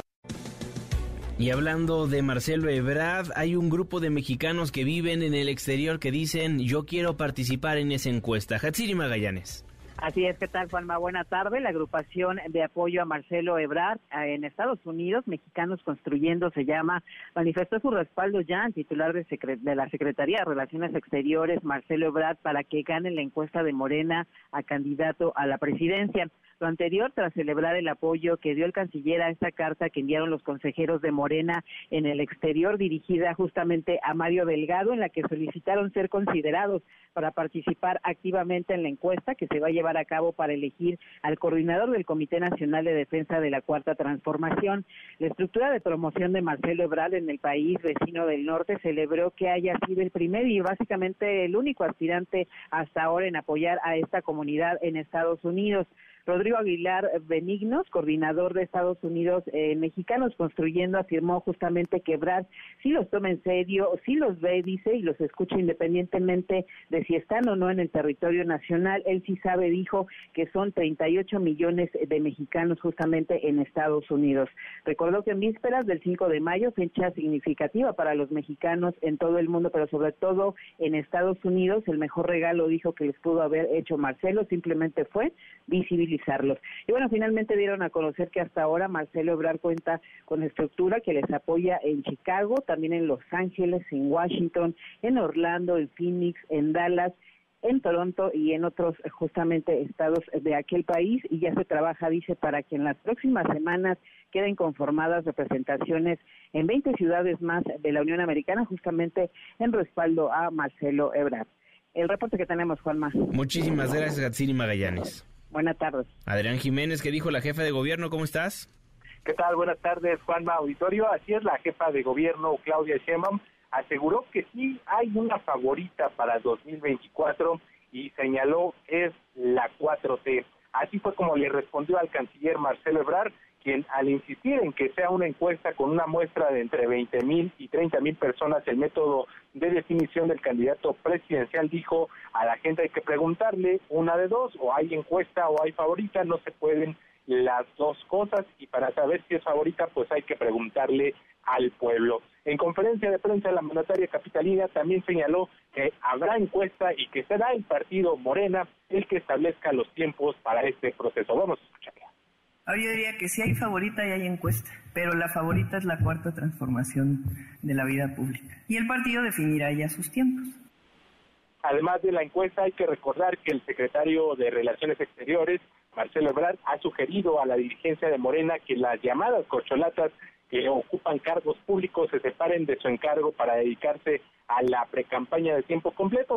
Se prevé que haya en agosto y septiembre encuesta y de ahí los mejores posicionados, según los resultados, participarán en otra encuesta que se realizaría en octubre y noviembre, con lo cual antes de que termine este año tendrían definido a su candidato presidencial. Juanma, la información que les tengo. Muchísimas gracias, Adrián Jiménez, en la línea telefónica de MBC Noticias. El alcalde de Benito Juárez, Santiago Tabuada. Alcalde, siempre un placer saludarlo. ¿Cómo está? Bien, tío Juanma, ¿y tú? Bien, muchísimas gracias. Dice la jefa de gobierno, no estamos persiguiendo al alcalde de la Benito Juárez. Pues mira, que, que el, gran problema es que la jefa de gobierno ya, ya ha mentido sobre esta situación eh, varias veces, no es la primera vez. Digo, me queda claro que pues mentirle a tu auditorio, mentirme a mí, mentir a, a los medios de comunicación, pues no, no es algo que le preocupe, pero lo que no ha podido es mentirle a un juez. Eso sí, su gobierno eh, su fiscal no, ha, no le ha mentido a ningún juez, o no ha podido porque es un delito. Y precisamente eh, desde hace tiempo, cuando en la primera rueda de prensa ya dijo que era una invención mía este asunto de la carpeta de investigación, pues un juez federal eh, le comprobó que, pues efectivamente, lo que yo estaba diciendo, que desde el 2021 nos vienen abriendo carpetas de investigación que inician como anónimas y pues posteriormente empiezan a, fabricar delitos y fabricar pruebas. Y una más fue hace prácticamente unas semanas en las cuales, mi querido Juanma, eh, esta eh, fiscalía y a través de, los datos que nos empezó a dar gente que trabaja dentro de la fiscalía, que no está de acuerdo en cómo están haciendo las cosas y que nos comparte información, fue que yo interpuse un segundo amparo precisamente porque lo que quiero conocer es de qué se me acusa.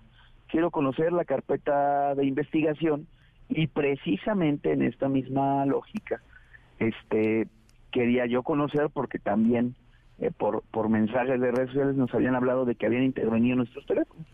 Y eso obligó a que el juez le preguntaba, le preguntaba a la compañía donde yo tengo mi número telefónico y pues la, la, la sorpresa y lo alarmante es que nos encontramos con información en donde la Fiscalía de la Ciudad de México, desde el 2021, desde agosto precisamente, ha solicitado a esta compañía mi geolocalización, mis, mis comunicaciones, mi registro de llamadas, con inventándose, ingresando oficios a estas compañías en donde me vinculan con secuestro y con desaparición forzada. Esto realmente ya es un exceso de la jefe de gobierno, es un exceso de su fiscal, en donde en lugar realmente de ocupar los recursos de estas fiscalías en familias que, que están buscando a sus seres queridos, en familias que realmente han vivido lamentablemente estas tragedias, ocupar tiempo, dinero y esfuerzo eh, de estos lugares para perseguir a la oposición es realmente inaudito. Este gobierno lo único que se ha caracterizado es en perseguir a la oposición, porque ahí están, ahí siguen creciendo los datos de desapariciones, aprovechando que, que así han ocupado a la fiscalía para pedir información de opositores, ha crecido los datos del feminicidio, siguen sin detener a ningún responsable de, de la línea 12 y 3 del metro, en fin, este, esa es la realidad, esa es lamentablemente eh, una elección de Estado que quieren construir en donde pues prácticamente lo que quieren es eliminar a la oposición. Y yo no me voy a quedar callado, yo los voy a seguir denunciando. Yo denuncié el domingo pasado, Juanma, a la fiscal de esta ciudad y a, su vocero, a Ulises N., precisamente eh, por, por esta eh, fabricación por este montaje, que inclusive, quiero decirte, pretenden hacer, porque ahora sí ya dicen, no, como ya los ya los caché en todas las que han venido armando, eh, ahora dicen que sí, que efectivamente estoy investigado. Y, lo sé, lo he dicho públicamente, este, y ahora van a utilizar a, a, este supuesto empresario en un en un video, en un montaje una vez más, pero como en mi administración ningún complejo de este empresario se construyó, pues a ver, a ver qué mentira dice.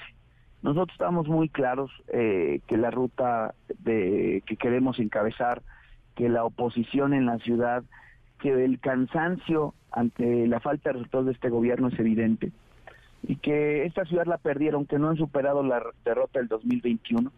Y como ya lo hice en el 2018, Juanma, como ya lo hice en el 2021, les voy a volver a ganar en el 2024 en la Ciudad de México. Santiago Tabuada, entonces usted no ha secuestrado o está involucrado en desaparición forzada de ninguna forma. Imagínate lo grave, lo del, lo delicado, pero sobre todo el que una autoridad mienta con esa con esa ligereza, con, con, esa tranquilidad, después de que ante un juez, no a mí, ¿eh? Juanma, porque puedo decir que, que, a mí no me creo, nada más que le he comprobado todos. Eh, que a un juez de distrito, una compañía telefónica, le tuvo que decir lo que estaba pasando, no una, no dos, quince veces, Juan. Si eso no es un escándalo, tanto que se quejaban de Pegasus, tanto que se quejaban cuando eran oposición, de que el gobierno los espiaba, esto es mucho peor porque está comprobado por medio, insisto, eh, de un de un eh, juicio de amparo y sobre todo mediante un juez federal. ¿Le tienen miedo a Santiago Tabuada, por eso hacen todo esto? Por supuesto que me tienen miedo. Yo a ellos no. Ellos tienen pavor de perder la ciudad. Y como saben que vamos bien, que estamos creciendo, que estamos sumando mucha gente, pues ya no saben ni qué inventar. Y nosotros estamos eh, trabajando, nosotros estamos muy concentrados en seguir dando resultados en la alcaldía, por cierto, querido Juanma, más segura de la Ciudad de México, sigue siendo una de las mejores calificadas por sus vecinos hacia tu servidor y por supuesto también hay que decirlo, uno de los mejores lugares para vivir de esta ciudad. Y esto es lo que los tiene intranquilos, esto es lo que los tiene nerviosos y los tiene desesperados. Y por eso han ocupado todo el aparato del Estado en mí, en la oposición, y lo que yo sí les digo, yo no me voy a doblar, ¿eh? Yo no me voy a callar, yo aquí los espero y voy a seguir alzando la voz y voy a seguir de frente y sin detenernos, mi querido Juan. No se va a callar, no tiene miedo Santiago Tabuada entonces. Bajo ninguna circunstancia. Estoy claro y sobre todo estoy tranquilo porque lo, hemos, lo que hemos hecho lo hemos hecho bien. Y ahí están los resultados, ¿eh? Eso no se puede ocultar. Y estamos tranquilos, estamos echados para adelante, mi querido Juanma, y muy, y muy, muy muy entusiasmados con el proyecto de la Ciudad de México. ¿Sabemos de qué va este video del empresario este que nos menciona? Pues mira, yo tengo conocimiento precisamente de, una filtración que me hacen de la, de la misma fiscalía, en donde pues va a leer un guion, un guion que le dieron, por cierto, que le dio eh, la fiscal y que le dio el vocero, en donde precisamente, como te comento, como en mi administración no se construyó ningún complejo de, la, de la empresa que este empresario representa, pues seguramente va a tratar de, involucrar algún elemento mm. este respectivo de obra o alguna cosa así, pero bueno, pues nosotros tenemos absolutamente todo claro, todo bien hecho, este todo auditado y sobre todo con la tranquilidad de que estamos haciendo las cosas bien. Y la verdad es que es una pena que este empresario lo tengan amenazado precisamente por un delito que cometió y que le perdonaron este delito con la única eh, salvación era pues, hablar de quienes les interesan a ellos, ¿no? Que es, este, en mi caso, ¿no? La oposición de esta ciudad y pues todos los actores políticos de la oposición. Tranquilo entonces. muy tranquilo, mi querido Juanma, aquí estamos chambeándole y dando la cara sobre todo y denunciándolos. No vamos a dejar de hacer eso. Con la cabeza en alto entonces rumbo al 2024 porque claramente sigue interesado en encabezar la Ciudad de México. Por supuesto, con la cabeza en alto, trabajando el, fin de semana. Bien. El, sábado estuve en Xochimilco, el viernes estuve en Iztapalapa. La gente en la ciudad este, ya no aguanta este mal gobierno y se los vamos a demostrar en el 2024, como decimos, que nos ganen las urnas, no con las fiscalías, que nos dejen competir, si también han hecho las cosas, si también este, están como gobiernos también calificados, si, si, si es que esa supuesta transformación está viendo, que nos dejen competir, que nos ganen, pero que nos ganen bien. Y como ellos saben perfectamente que esta ciudad ya la perdieron, ya lo único que quieren es eh, inventarle a la oposición cualquier tipo de, de, delito fabricado para intentar ganar a la mala lo que no pudieron hacer en cinco años a través del trabajo. ¿Y cómo tratan a Santiago Tabuada en alcaldías como Xochimilco e Iztapalapa que mencionó? ¿Sí lo reciben con los brazos abiertos los ciudadanos? Mira, es la tercera vez que estamos en Iztapalapa. Estuvimos a finales de año en dos ocasiones. Ahora estuvimos este ahí también. Estuvimos hace unas semanas también en la Sierra de Santa Catarina. Muy bien. La verdad es que eh, la gente ve con muy buenos ojos este proyecto y vamos a seguir trabajando. Esa es la idea. Bien. Santiago Tabuada le mando un fortísimo abrazo. Muchas gracias. Saludos, mi querido Juanma. Saludos. Santiago Tabuada, el alcalde de Benito Juárez, dice, yo no tengo miedo, aquí voy a estar con la frente en alto, me acusan de secuestro, de desaparición forzada, no es cierto, por eso me han parado, me han parado en dos ocasiones. La pausa, ya vuelvo. MBS Noticias con Juan Manuel Jiménez, en ausencia de Manuel López San Martín. Regresamos. MBS Noticias con Juan Manuel Jiménez, en ausencia de Manuel López San Martín. Continuamos. Gracias por continuar con nosotros en MBS Noticias 102.5. En la línea telefónica de MBS Noticias me acompaña don Rodrigo Galván de las Heras, director general de las Heras Demotecnia. Querido Rodrigo, un placer saludarte. ¿Cómo estás? ¿Cómo te va? Bien, muchas gracias, todo bien. Oye, interesantísimo la encuesta que le realizaron a niños acerca de distintas cosas. Me gustaría empezar preguntándote, ¿qué opinaron de la escuela pública contra la escuela privada?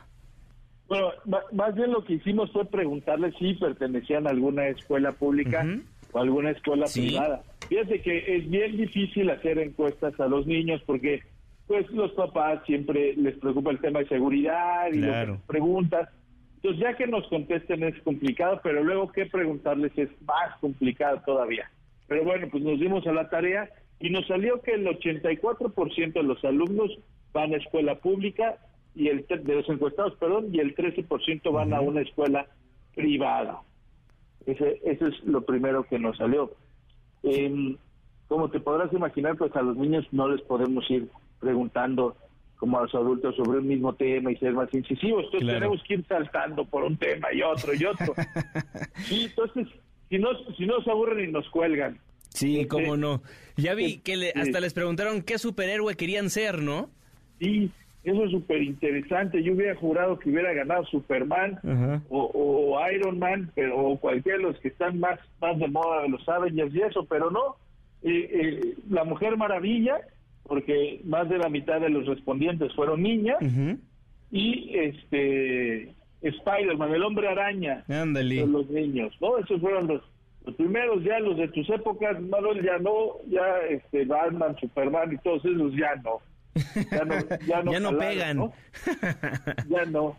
Y la manera en la que le preguntas a un niño debe ser creativa, diferente, para que no para que lo entienda y no piense que lo estás regañando o juzgando. Claro. Entonces le preguntamos, oye, y, si tú pudieras hablar con el genio de la lámpara eh, mágica, le pudieras pedir un deseo entre los siguientes, ¿cuál le pedirías? Y entre los que nosotros le leímos está eh, eh, en primer lugar, acabar con la pobreza mundial, eso es lo primero. Y segundo, este, empatados está paz en el mundo y que no hubiera animales en peligro de extinción. Es decir, este tema ecologista, ahora estas nuevas generaciones, es, es prioridad sobre muchas otras, ¿eh? sobre muchas otras. Es importante decir que solo el 4% dijo ser que quiere, le pediría ser millonario. Solo el 4%.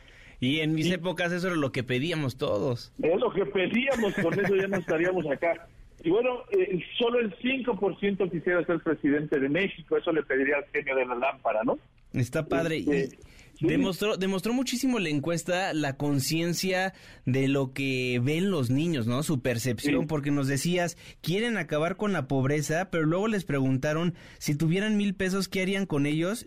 Y dicen, los ahorraría. Los ahorraría. ¿eh? Él sí fue contundente, porque les dimos las opciones. Le compraría ropa o comida, libros, juguetes, videojuegos, revistas, cómics. ¿Qué comprarías? No, el uno de cada dos nos dice que lo ahorraría. Y que va de la mano con otra pregunta, ¿no? Sí, luego le preguntamos este eh, cosas como ya unos temas un poco más serios, hablando de tu país, de tu país, ¿qué es lo que más te preocupa? Y en primera mención dicen 32% la inseguridad y 16% eh, la pobreza, pero ya dicen cosas como el narcotráfico, verbalizan cosas como los asaltos, como los robos, como los secuestros, la desaparición de gente. Esas son palabras que ya están en la boca de los niños ¿eh? de este país. Qué triste. Sí, le preguntamos, ¿y a tus papás? Pues igual, la inseguridad y el dinero. Son los temas que los niños mexicanos hoy en sus hogares escuchan todos los días hablar de inseguridad y o de temas de escasez de dinero. Esa es nuestra realidad y nos, no, no nos podíamos ir sin preguntarles, oye, así, por lo que tú has escuchado y pudieras calificar como te califican a ti en la, en la escuela, ¿cómo calificarías el trabajo del presidente López Obrador? La verdad es que le dan un promedio de 8.8, ¿eh? Ándale. Es bastante bueno. Y luego les digo, si pudieras hablar con el presidente, así, si tuvieras al presidente enfrente y le dirías, ¿Tú crees que lo ha hecho bien o le dirías que lo ha hecho mal? El 81% le diría que lo ha hecho bien. Y le digo, bueno, ¿y por qué dices eso? ¿Qué has visto? ¿Qué? Y me contestan, es por lo que yo mismo he visto, el 31%, y 28% por lo que he escuchado que dicen mis papás. ¿Ok? Entonces, igual, pues los niños, este, son, como dices, es muy coherente lo que escuchan, lo que perciben y lo que, lo que expresan, ¿no? Y bueno, eh, si, si, lo comparamos con las encuestas que has hecho a ciudadanos que tienen 18 años y más, pues ahí se van los números también. Ahí se van, ahí se van, le va un poco mejor al presidente entre los niños, pero sí, ahí se va, ahí se van. Eh, sorprendente cuando les digo, esto es una encuesta hecha entre niños entre 7 y 12 años. 7 y 12, ok. Y les pregunto, oye, ¿qué redes, qué redes sociales usas? Ellos nos contestan, el 80% tiene o usa YouTube, que no es una red social propiamente, no no te tienes que registrar, que no nada más ves videos, no hay interacción, pero ya uno de cada dos tiene TikTok, ¿eh? Ah, uno de cada dos niños en este país usa TikTok, ¿no? 20% Facebook, 19% Instagram, y así nos vamos, ¿no? Pero pero la mayoría este, de YouTube y TikTok son las redes sociales que son los niños de este país. Entonces me quedo con que quieren ser Spider-Man o la Mujer Maravilla y no otros otros superhéroes que nosotros hubiéramos escuchado y que aprueban al presidente Andrés Manuel López Obrador. Esa es. ¿Sabes qué es interesante? Que eh, son menos las personas que se, los niños que se quieren casar a las que quieren tener hijos. Es decir, hay niños que ya hoy te verbalizan que se pueden casar, que pueden tener hijos sin casar. Ándale, eso también está interesante. Muchísimas gracias, Rodrigo. Te mando un fortísimo abrazo. Hasta luego. Hasta luego, Rodrigo Galván de las Eras, director general de las Eras Demotecnia. Qué interesante, ¿no? Los niños. Luego decimos, no, no hay que platicar con ellos de estos son temas fuertes, pero lo ven, lo perciben.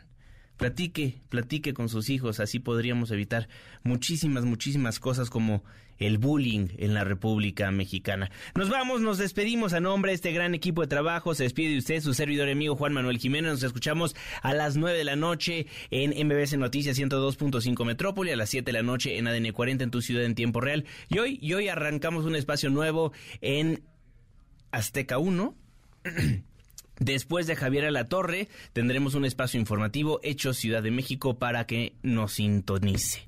Nos vemos mañana, nos escuchamos mañana, cuídese mucho y no baje la guardia.